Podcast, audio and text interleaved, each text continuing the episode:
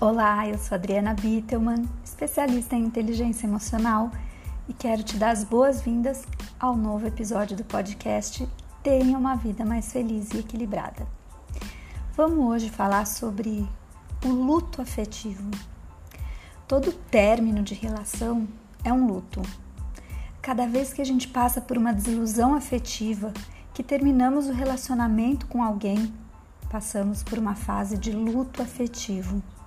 O luto é um sentimento que não está ligado só à morte física de alguém, e sim a todo o processo de finalização de algo, seja no âmbito físico, amoroso, profissional, pessoal.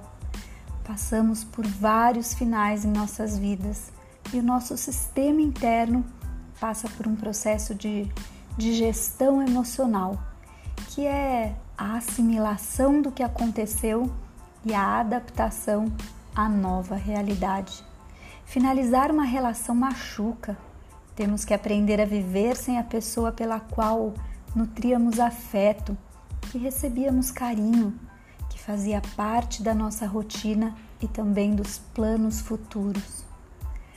É comum que esse processo de luto venha carregado de sentimentos que ainda restam, junto com outras emoções conflitantes, como a dor, a revolta, o ressentimento, a mágoa, a tristeza e até a culpa.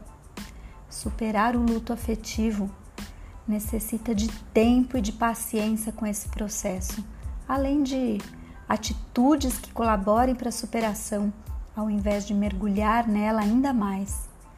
Pessoas que insistem em manter algo com alguém que não quer mais nada, que procuram por notícias, que vigiam as suas redes sociais, apenas se prendem a esse luto.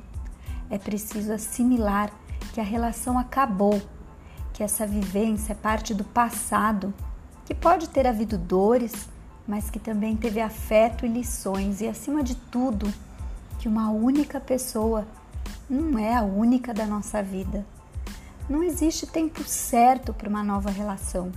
O importante é desenvolver o amor próprio e superar o luto da relação passada. Assim, estaremos mais sadios emocionalmente para novas vivências. Lembre sempre que além dos finais, existem lindos recomeços. Um beijo e eu vejo você no próximo episódio.